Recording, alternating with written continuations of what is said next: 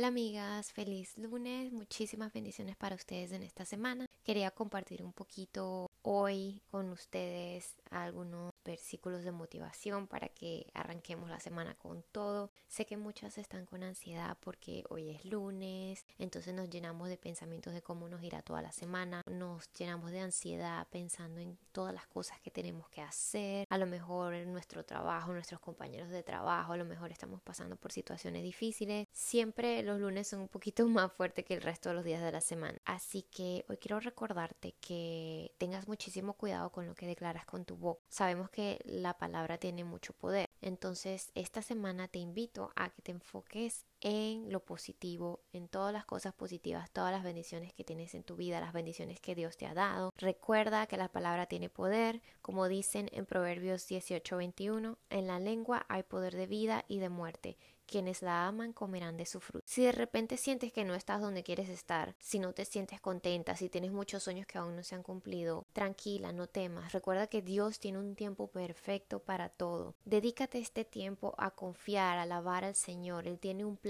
y si no estás donde estás es porque te está preparando. Entonces, enfócate más bien en qué es lo que tienes que aprender de esta situación para que Dios te pueda mover hacia la próxima etapa de tu vida. Como dice en Jeremías 4:19, porque yo sé muy bien los planes que tengo para ustedes, afirma el Señor, planes de bienestar y no de calamidad, a fin de darles un futuro y una esperanza. Mantengamos este versículo bien cerquita de nuestros corazones esta semana. Cada vez que sienta que se te está llenando la cabeza de pensamientos negativos o de ansiedades, recuerda, tómate un, un espacio para hablar con el Señor y recuerda este versículo y te dará muchísimas fuerzas para seguir adelante. Recuerda, no temas, pon todas tus preocupaciones a los pies del Señor, como dice Filipenses 4:19. Así que mi Dios les proveerá de todo lo que necesiten conforme a las gloriosas riquezas que tiene en Cristo Señor. Es momento para que creamos en Él. Piénsalo de esta manera, no tienes absolutamente nada que perder, pero tienes todo que ganar. Pon todas tus preocupaciones, pon absolutamente toda tu vida en los pies del Señor, confía en Él plenamente,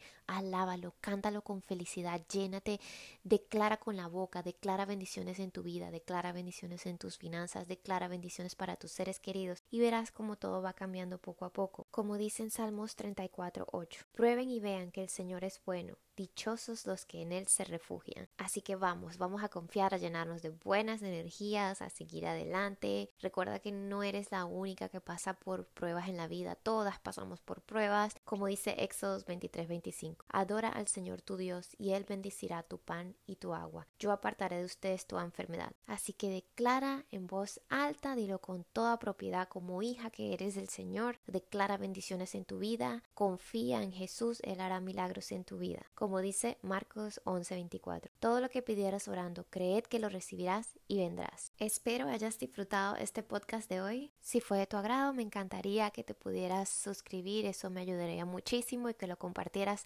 con tus amistades y tus seres queridos. Que tengas una feliz y bendecida semana.